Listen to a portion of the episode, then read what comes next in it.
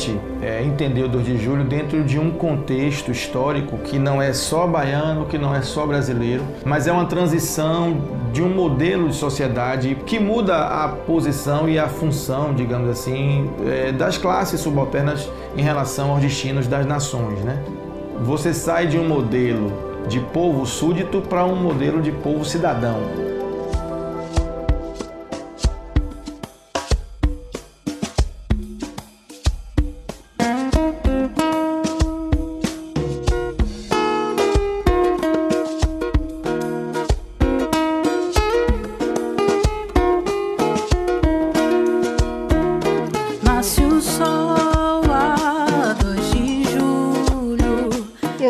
Adriana Santana e agora dou início a mais um episódio do podcast Calumbi, um encontro plural com a história e a cultura do sertão baiano.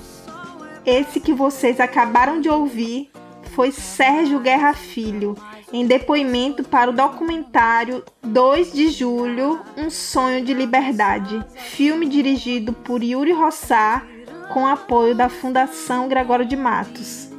A gente trouxe essa fala porque ela representa muito bem o tema de hoje, o 2 de julho, o marco da independência do Brasil na Bahia. Regerar, regerar. Neste episódio, falaremos sobre a importância desse movimento popular, dando destaque para a participação do povo do interior baiano nessa luta na escola a gente aprende que a independência do Brasil foi proclamada no dia 7 de setembro de 1822, às margens do rio Ipiranga, em São Paulo, por Dom Pedro I. Mas a verdade é que teve muita luta aqui na Bahia para que essa liberdade se consolidasse de fato. A independência estava no papel, mas os portugueses ainda dominavam boa parte do Brasil. Foi aí que nosso povo indígena, caboclo e negro continuou lutando para alcançar nossa tão sonhada liberdade. E foi somente em 2 de julho de 1823, dez meses depois do 7 de setembro, que essa guerra teve fim foram os baianos revoltosos que alcançaram essa conquista. Essas disputas aconteceram principalmente em Salvador e no Recôncavo Baiano, mas os sertanejos também apoiaram esse manifesto. E é sobre isso que a gente vai tratar aqui hoje.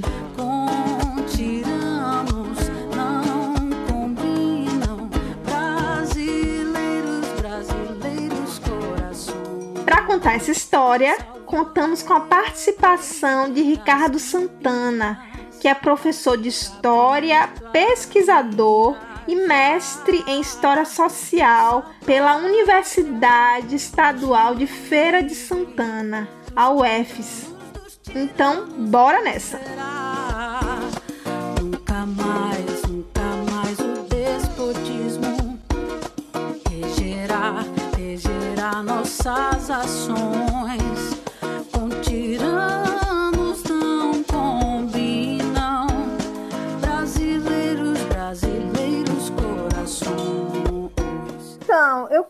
Queria, para iniciar, né, que você se apresentasse um pouquinho para os nossos ouvintes.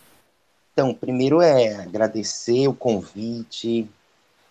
É uma honra estar aqui com outros baianos do interior, porque antes de morar aqui em Salvador, desde pequenininho, eu sou de Santo Amaro, né? Então, tem uma vinculação muito grande com o Recôncavo da Bahia.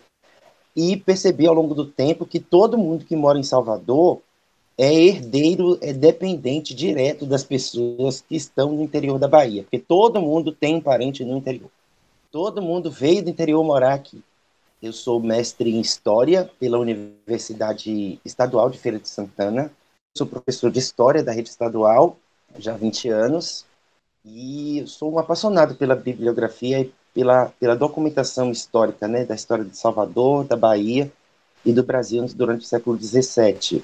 E é isso, eu sou um apaixonado pela bibliografia, pela documentação que só pode ser lida e revelada a partir de um conhecimento muito especial chamado paleografia, uma área de conhecimento da história que é, se dedica à leitura, à tradução de documentos antigos, escritos com letras completamente diferentes das nossas, que para nós hoje em dia é garrancho, mas para eles era um modelo de escrita muito bonito, né? muito eficaz.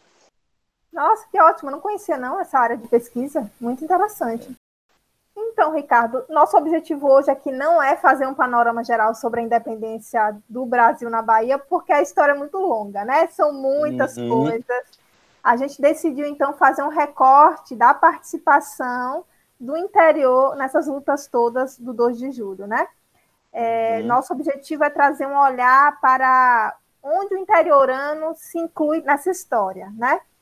E nosso foco central é esse, mas eu acho que é importante a gente remontar um pouquinho, antes de entrar exatamente nessa parte da história, remontar um pouquinho do contexto político, histórico, né, da Bahia em 1822. O que estava acontecendo nesse momento, Ricardo?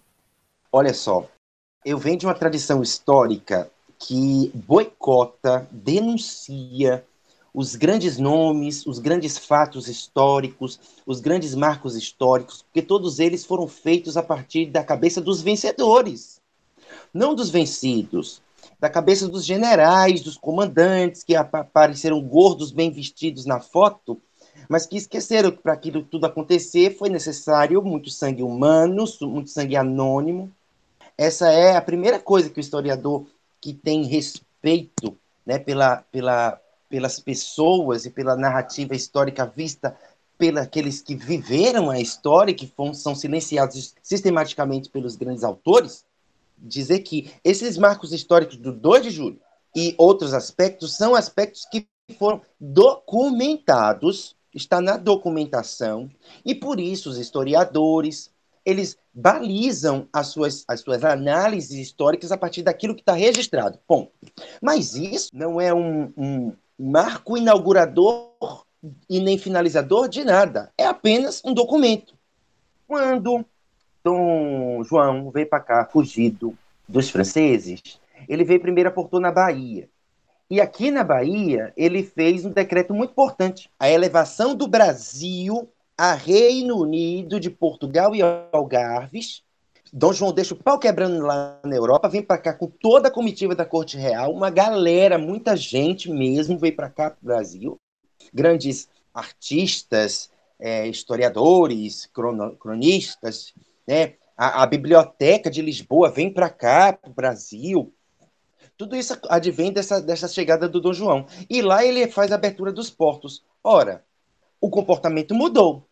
Muitas outras é, nações vieram para cá, e essa chegada de Dom João aqui, a partir dos primeiros anos do século XIX, demarca também a chegada de novos ares que, desde o início mesmo do século XIX, estavam pipocando na Europa, que eram ideias chamadas liberais, o iluminismo, negando, renegando, criticando um antigo regime aquele regime onde apenas as pessoas com sangue azul conseguiam manipular e mandar nas coisas, mandar na sociedade, né? É bom que se diga que os filhos dos latifundiários que foram estudar na Europa foram contaminados também com essas ideias liberais, com essas ideias de revolução, de crítica, inclusive ao patrimônio do próprio pai, que foi feito a partir da escravidão, ou seja, a partir do século XVIII, a escravidão é duramente criticada. E esse processo se vai se desenrolando. E aí, para encurtar um pouco a conversa, que é muito longa mesmo, né? Acontece uh, mais ou menos em 1820, em dezembro de 1820, a Revolução Liberal do Porto, a revolução, uma revolução constitucionalista que previa uns novos ares, né? Novos ares de liberalidade, de livre comércio, primeiros ideais de república, novas maneiras de ver a sociedade. Pronto, então, pelo que eu estou entendendo, é, desde 1820 já começou um movimento né, crescente para o Brasil se tornar independente de Portugal. E aí, em 1822, de fato, Dom Pedro I decreta essa independência em São Paulo. E aí a pergunta que eu estava fazendo era: hum. por que, de fato, a gente não se tornou independente e o que precisou acontecer para a gente chegar no 2 de julho? Vamos lá. É interessante dizer que a independência que Dom Pedro proclama é no dia 7 de setembro de 1822. É uma independência higiênica, né, muito pouca morte, com acomodações da grande elite é, latifundiária, inclusive escravista do sul e do sudeste. Mas aqui a situação era muito diferente. Aqui, muito antes do Dom Pedro dizer que queria um país independente, já existiam ideais de independência. Desde 1789, por exemplo, com a Revolução dos Malês, os sudaneses partidários da religião muçulmana queriam acabar com a escravidão e tinham outros é, uh, interesses muito mais ousados do que aquele, entendeu? E essa é uma das primeiras da, revoluções que acontecem. E aqui o Dom Pedro é endossado por ideias liberais do, Joaquim, do José Bonifácio de Andrade Silva. Ele e outros intelectuais também daqui da Bahia, por exemplo, sabe quem? O Tobias Barreto também é um intelectual da independência, da, da, independência do Brasil. Então, todos esses ideais vão ser consolidados nessa independência nas margens do Rio Ipiranga. Mas aqui é uma independência de fato. O que você está dizendo é que, mesmo antes de setembro de 1822, já existia disputa aqui na Bahia e ela continuou e consolidou. Continuou. Em 823, em julho, é que o Brasil pode dizer realmente que estava livre de toda e qualquer opressão de exército português aqui em território do Piniquim. Porque foi na Bahia que se expulsou né, toda e qualquer ameaça que poderia acontecer ao Brasil. Por quê? Porque eles não estavam mais interessados na os portugueses não estavam mais interessados no Rio, em São Paulo. Não, eles estavam interessados no celeiro do Brasil, que era a Bahia de onde vinha toda a mercadoria voltada para exportação. Ainda, ainda, daqui vinha fumo, daqui vinha cana, daqui vinha ouro, daqui vinha escravo. Né? É muito bom que se diga isso. Toda a costa baiana ainda recebeu, até 1888, escravos escondidos. Então, a produção do tráfico negreiro ainda era muito forte aqui. Então, a Bahia queria ser. Eles queriam tomar a Bahia para eles. Né? E era uma grande possibilidade de Rio, São Paulo e todos aqueles estados do Sul estarem hoje em dia, se não fosse por causa da Bahia, é, é, virado um país. Poderiam ter virado um país, independente do, do nosso. Isso, eu li, Ricardo, eu queria que você me comentasse um pouco, que a ideia é, a independência aconteceu em 1822, e a ideia dos portugueses era tomar a Bahia para si, né, já que o Sudeste conseguiu, digamos, essa liberdade, tomar não só a Bahia, mas os estados vizinhos, como Pernambuco, por exemplo, que tinha uma importância muito isso. grande também, né? Isso, isso. E essa importância era porque, principalmente por causa da produção voltada para o mercado exterior. Qual era a produção do Rio de Janeiro, pelo amor de Deus? Qual era a produção de São Paulo no seu café? Depois, um pouco. Aqui na Bahia não parava de produzir desde o século XVI. Pernambuco, Maranhão, não parava de se produzir desde o século XVI às custas do cabral escravo, às custas do oprimiamento de indígenas, às custas de portugueses minifundiários que tinham apenas sua produção, que era obrigatória vender ao grande senhor de engenho, que era um grande é, partidário do rei, era um grande partidário de Portugal, era grande partidário de que permanecesse essa maneira de governo. Brasil só é um celeiro de exportação, de exploração. Isso era uma, uma ideia muito nítida para aqueles que não queriam a independência do Brasil. É, a gente vai abrir o programa, a gente abriu o programa com uma citação que eu achei é, muito bonita do Sérgio Guerra Filho. Ele Sim. diz que após a independência da Bahia, nossa sociedade mudou. Nós saímos de um modelo de povo súdito para um modelo de povo cidadão. É, eu achei uhum. muito bonita essa citação e eu queria saber sua opinião a respeito desse tópico, né? Sobre a importância dessas lutas para a nossa construção cidadã e para visibilizar povos subalternos desde 1822 e 1823, as classes mais subalternas, indígenas, que sabiam muito bem o que era o jogo português e sabiam muito bem como era o trato dos brasileiros miscigenados que aqui viviam e a diferença que existia entre eles dois. Os quilombolas, né? Os quilombolas tinham pavor de português. Pavor de português, porque português detestava escravo fugido, detestava. Essas classes subalternizadas, elas também fizeram parte das guerras de das guerras de guerrilha de independência da Bahia. Exemplo, na ilha. Na ilha, você vê que estavam lá as marisqueiras, os pescadores, pessoas que é, eram profissionais da pesca da baleia e do seu trato, todos eles brasileiros, negros, índios, miscigenados, que também não gostavam da presença de portugueses lá, porque os portugueses os tratavam como pessoas de baixa qualidade. Não entendiam eles como brasileiros, entendiam eles como miscigenados. As pessoas não eram chamadas pelo nome, eram chamadas como preto, como negro. Então, essas, essas pessoas subalternas, subalternizadas, pobres, pobres, com seus negócios de subsistência mesmo. Se não fosse a maré, morria de fome. Elas, com seus é, instrumentos de trabalho, tipo peixeira, enfrentaram as, os soldados portugueses em canoas, em batéis. É muito bom que se diga que a população baiana inteira ela tinha o hábito de navegar nos rios. Um tempo muito importante em que os rios da Bahia eram navegáveis, não eram tão assoreados como hoje em dia. E esse, essa experiência é, importante porque esses barcos e batéis serviram de, de resistência né, para enfrentar a grande maioria do exército português que aqui chegou, que era pela água a partir das ordens do general Madeira de Melo. Então, agora a gente chega realmente no, no foco central nosso, que é a participação né, do interior nessas disputas. Porque uhum. a gente cresce, eu, enquanto pessoa do interior, né? Eu posso é. falar com propriedade, a gente cresce sem conhecer essa história em sala de aula.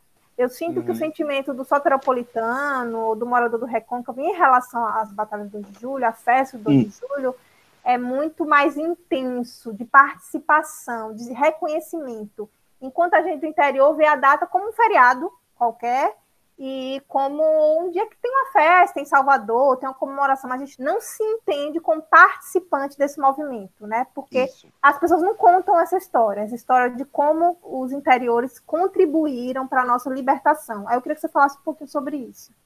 O interior, essencialmente, ele é importante nessa narrativa por dois motivos. O primeiro deles é que o interior da Bahia foi o principal lugar onde os refugiados de Salvador encontraram Vale Couto para sobreviver após a incidência é, hostil do, genera do general Madeira de Mello e dos mais de 5 mil soldados portugueses enviados para cá para tomar a Bahia. Então, o exército de Madeira de Mello, aqui em Salvador, tocava o terror forte né? E, em contrapartida, as pessoas que saíram daqui de Salvador refugiadas e se, e se acoitaram, principalmente em Campina de Pirajá, para cima, na Estrada das Boiadas. E é o que faz ligação com Feira de Santana, com Dias Dávila, que era a Feira do Capuame. É aí que aparecem os grandes mitos, né? os grandes personagens é, anônimos também da Guerra de Independência no interior da Bahia, que são os encorados de Pedrão, Nessa época, os encorados de Pedrão saíam com facão, sabe? Facão mesmo e adaga, sabe? Para coibir a chegada ou a saída de é, tropas a, a cavalo que ousassem passar as, as trincheiras de rebeldes na banda do Paraguaçu para cima, a partir da Chapada Diamantina, ou então eles eram é, batalhões voluntários de assalto né, que ficavam escondidos na, na caatinga com seus gibões e quando passavam comitivas de soldados para invasão, eles atalhavam e os matavam.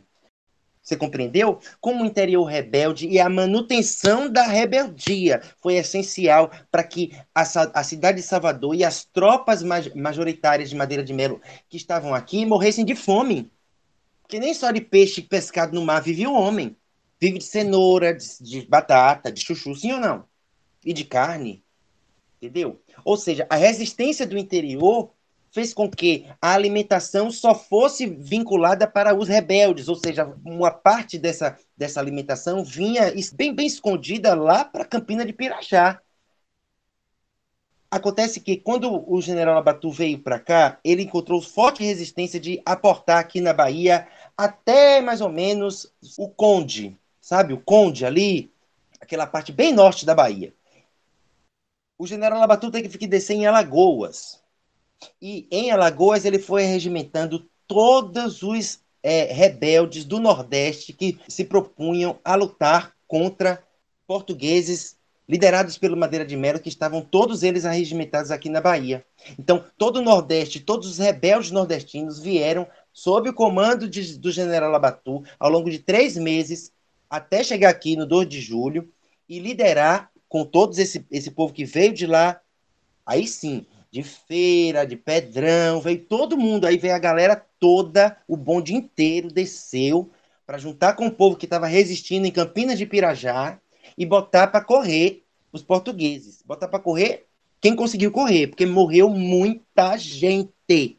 E aí é o que o professor Sérgio Guerra fala, né? Que nós aprendemos o que é ser cidadão com sangue. Porque enquanto nós éramos súditos, nós sofremos o pão que o diabo amassou. Ser agora um cidadão quer dizer, não, peraí, agora isso aqui é meu. É meu como também é seu. Então vamos disputar ideologicamente, vamos acomodar. Sabe por quê? Porque para a gente dizer que isso aqui é meu e é seu, meu pai, minha mãe, minha avó, meu tio morreu lutando para que isso aqui fosse meu e seu. Eu queria fazer um resumo, queria saber é. se eu estou correto no meu resumo. Eu poderia dizer que o povo do sertão, que os sertanejos contribuíram para a Guerra do 2 de Julho é, em três fatores principais. Deixando de escoar alimentos para Salvador, então, assim, deixando os portugueses né, com alimentação mais precária durante esse período. É, um segundo ponto foi ficar na estrada das boiadas, impedindo que essas tropas portuguesas avançassem né? Isso, porque não basta apenas você obstruir a alimentação. Você também tem que fazer uma forma de que, quando os portugueses estiverem em busca dela, ou no mato procurando uma caça, ou no mangue procurando marisco, pessoas da rebelião estejam lá também, ou, ou de noite, né? Para ir na, numa taverna, pessoas da rebelião estejam a postos para dar baixas, para matar entendeu? Para atalhar, para tomar arma, para tomar farda. Se fardar de pessoas com o exército inimigo, entrar no lugar e ter pelo menos uma operação kamikaze, mata quem puder, se, se viver, corre. Sabe? Essa era a guerra de guerrilha que acontecia aqui. Aprendida com índios, aprendido com negros, ao longo dos séculos de, de presença de rebeldes aqui. Por quê? Interessante falar. O exército brasileiro, apesar de não ser disciplinado, ele conhecia o território, ele conhecia a geografia. Ele conhecia quando chovia, quando ia chover. Ele conhecia como tocaiar alguém em chuva. Tocaiar alguém no mato é diferente de tocaiar uma pessoa em campo aberto, porque não existia guerra de tocaia na Europa, existia? Não.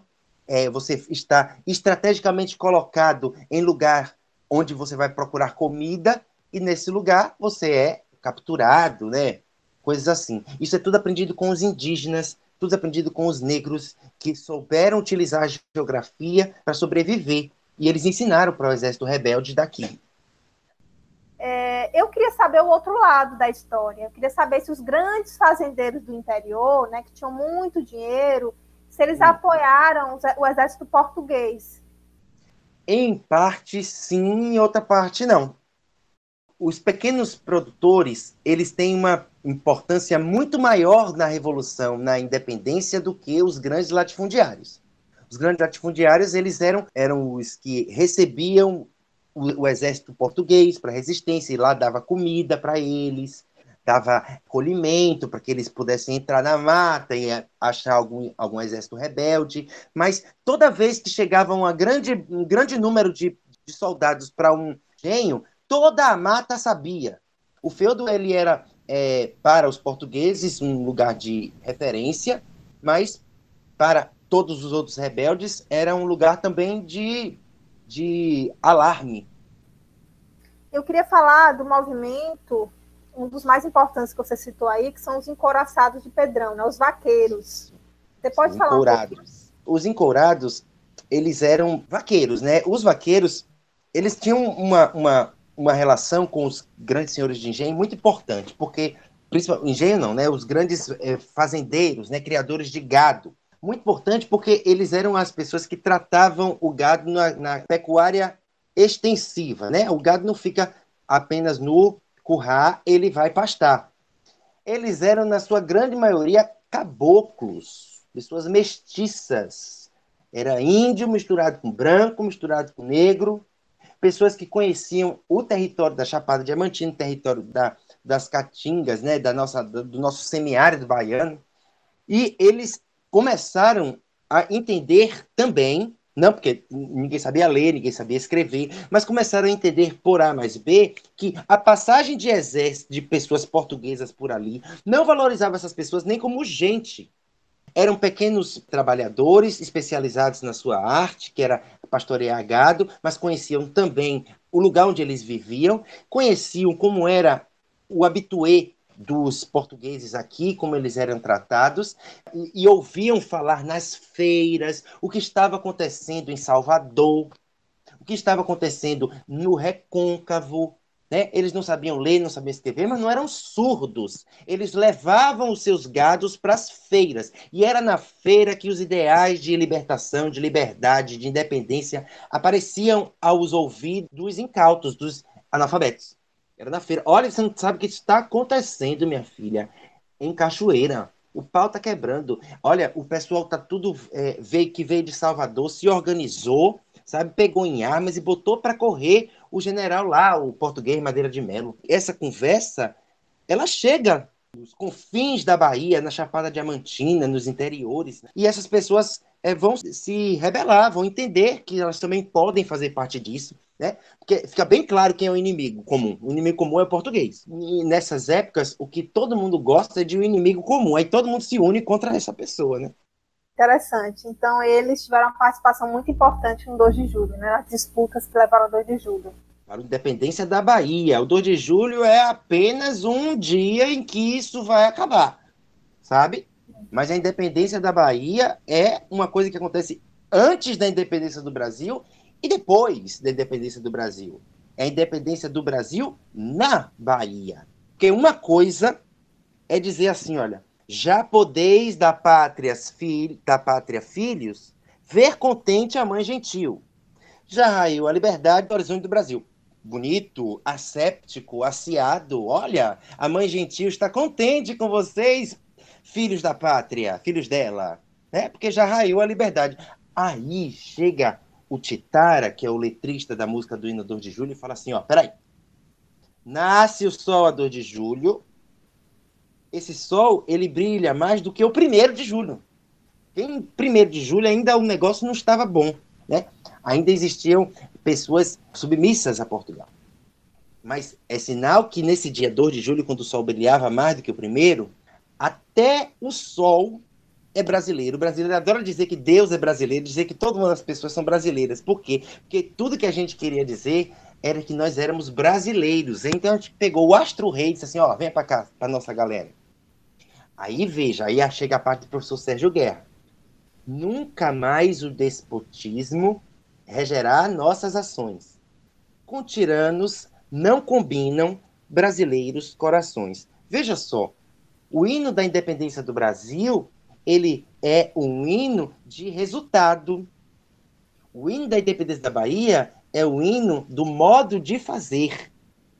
A gente diz que a gente só conseguiu a liberdade porque nós derrotamos os tiranos. Porque a tirania não combina com o coração de brasileiros. Entendeu? Aí vai. Brava gente brasileira, tempo vai, longe vai, tempo serviu ou ficar a pátria livre ou morrer pelo Brasil. Morrer quem, cara pálida? Morrer vocês aí do sul do sudeste? Ou morrer nós aqui do norte, do nordeste? As custas do nosso sangue foi que não prosperou essa ideia de divisionismo no país. Foi aqui no Nordeste, na Bahia, que nós dissemos, né, peraí, nós somos brasileiros. Ainda que aquele povo lá do Sul já entenda que eles são brasileiros, nós aqui da Bahia somos brasileiros também, igualzinho eles. E se lá não teve, não teve pau, aqui tem, sabe por quê? Porque vocês querem tomar o que é nosso. Eu achei ótima a análise, a análise dos dois hinos, adorei. Não é? Muito bom. Queria te agradecer muito pela participação. Adorei a conversa. Acho que vai ser muito útil para os professores, inclusive, não só para o público no geral, mas os professores de história, que muitas vezes tem que reproduzir em sala de aula um conteúdo que não fala sobre a gente, né?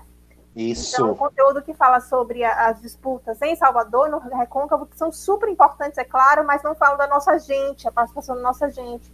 Isso. Então, te agradeço muito por esse diálogo queria que você se despedisse do nosso público e deixasse indicação das suas redes sociais, como o público pode te encontrar caso queiram continuar o diálogo. Primeiro dizer que foi um prazer muito grande ser convidado por você. Sabe, eu sou um professor que gosto de falar de história, falar e falar não é qualquer história não, sabe? Falar da história do meu povo, história da Bahia, história do meu daquele dos meus antepassados, sabe? Isso me é o que tem me feito viver, principalmente nessa pandemia, né? Mas a, a, a minha profissão é que tem salvado a minha vida, pesquisa tem salvado a minha vida. Dizer que a independência da Bahia é uma coisa que se faz todos os dias, todos os dias, e a gente acha que a independência aconteceu, mas ela não aconteceu. Nós somos dependentes de muita coisa, somos dependentes ainda da ignorância dos outros, porque gente ignorante ainda nos governa, apesar de, de, dizermos que com tiranos não combinam brasileiros corações, a gente vai vendo dia após dia a tirania aparecer, né? Mas ainda bem que existe um 2 de julho, o sol do 2 de julho que nos ilumina, que nos conduz à rebeldia, né? E quem quiser me encontrar, só você entrar em contato no e-mail paleografia e pesquisa arroba gmail.com Lá você vai ter informes sobre os cursos de paleografia que eu faço, ter a oportunidade de conversar comigo se você quiser saber mais alguma coisa sobre suas pesquisas, especialmente se você pesquisar o século XVI e XVII na Bahia e no Brasil. Muito obrigado.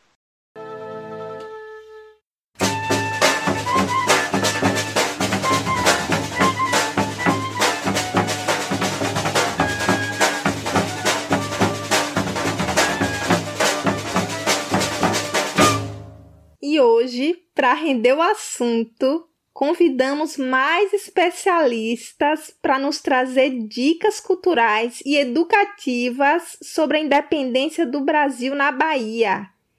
Primeiro, vamos conhecer a programação especial que a Fundação Gregório de Matos e a Prefeitura Municipal de Salvador prepararam para celebrar a data.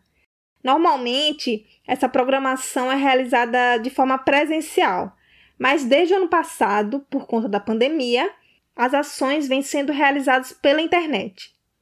Quem fala a respeito disso é Felipe Dias, gerente de promoção cultural da FGM.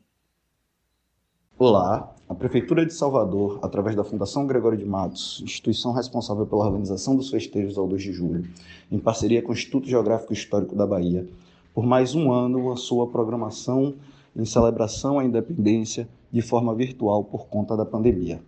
São diversas ações disponibilizadas no Instagram da Fundação, FGM Oficial, e no site da instituição, culturafgm.salvador.ba.gov.br.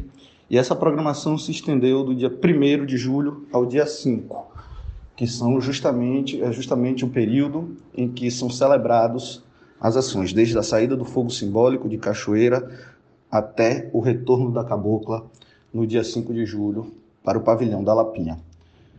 Dentre as ações, tivemos o programa Meu 2 de Julho, hashtag Meus 2 de Julho, onde convidamos a população a compartilhar os momentos mais marcantes sobre o cortejo, uma série de videoaulas ministrada pelo historiador Ricardo Jorge, esse ano com o tema Territórios, falando das principais batalhas e dos principais locais onde aconteceram os embates no 2 de julho. O Brincando 2 de julho, com a série temática de, de jogos, caça-palavras, cruzadinhas, bingo, quiz, Conexão FGM, através da disponibilização do filme 2 de Julho, Um Sonho da Liberdade, produzido por Yuri Rosar e a Fundação Gregório de Matos, exibido no canal do YouTube da Fundação. O Patrimônio é com o tema Jogos Virtuais sobre o 2 de Julho e o tradicional Encontro de Filarmônicas, realizado no dia 2 de julho, também de forma virtual. Toda essa programação, desde o dia 1 ao dia 5, é lançada de forma gradual e todo esse conteúdo ficará disponível nas redes sociais da Fundação Gregório de Matos, né? Como, como coloquei já o Instagram e o site, toda essa programação pode ser conferida e redirecionada tanto para o YouTube do Instituto Geográfico Histórico da Bahia e o YouTube da Fundação.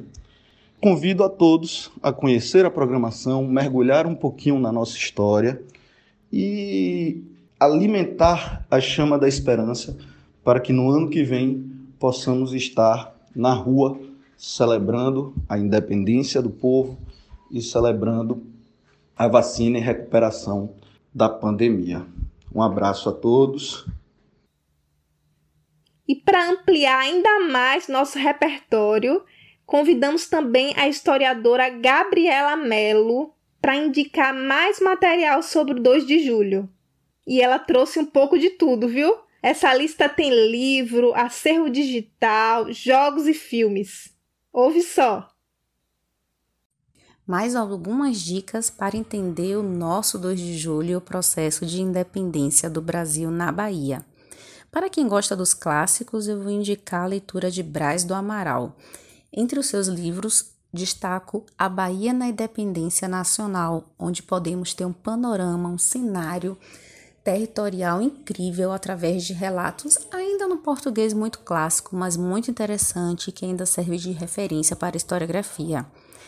Trazendo uma leitura moderna, positivista, mas rica em documentação, nós temos os dois livros do professor Luiz Henrique Dias Tavares, que é a História da Bahia, que nos dá um contexto bem mais amplo, que trata da Bahia desde o início do processo de exploração pelos portugueses, e Independência do Brasil na Bahia, que trata especificamente dos territórios e de toda a saga do 2 de julho até findar na nossa independência.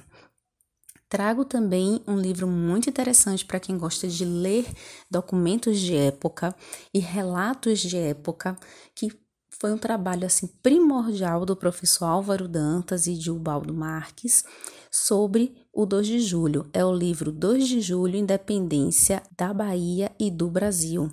Esse livro traz transcrito documentos muito importantes e que evidenciam muito da cultura naquele momento, de uma mentalidade e de práticas da época. Trazendo um pouquinho mais para o contexto tecnológico, eu vou sugerir um acesso interessantíssimo que é através da Biblioteca Consuelo Pondé. Essa é uma biblioteca virtual e dentro dessa biblioteca existe um acervo específico sobre o 2 de julho, inclusive com jogo de tabuleiro. Também indico o site do TBC Cabula, que é Turismo de Base Comunitária do Cabula e entorno. Lá vocês vão encontrar joguinhos de RPG sobre história da Bahia e tem um específico sobre o 2 de julho.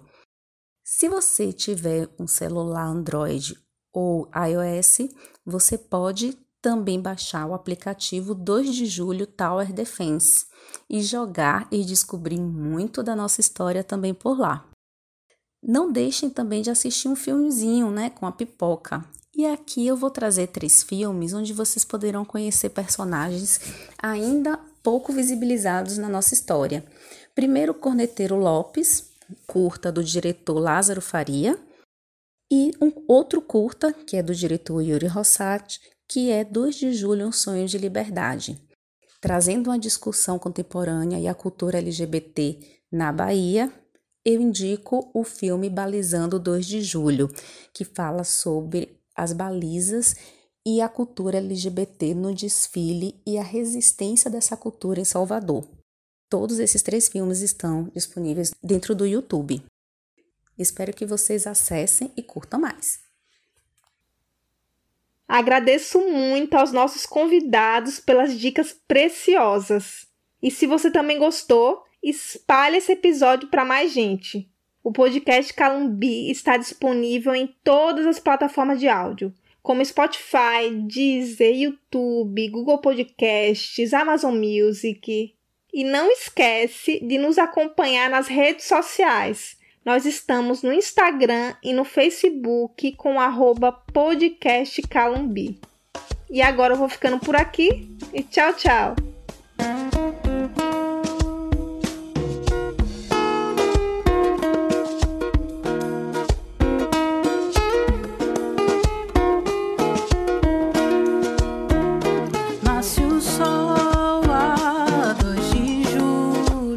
Esse episódio teve pesquisa, produção, apresentação e edição de Adriana Santana. A trilha sonora que você ouviu é a linda interpretação do hino ao 2 de julho, executado pelo grupo Desatinados. Regerar, regerar nossas ações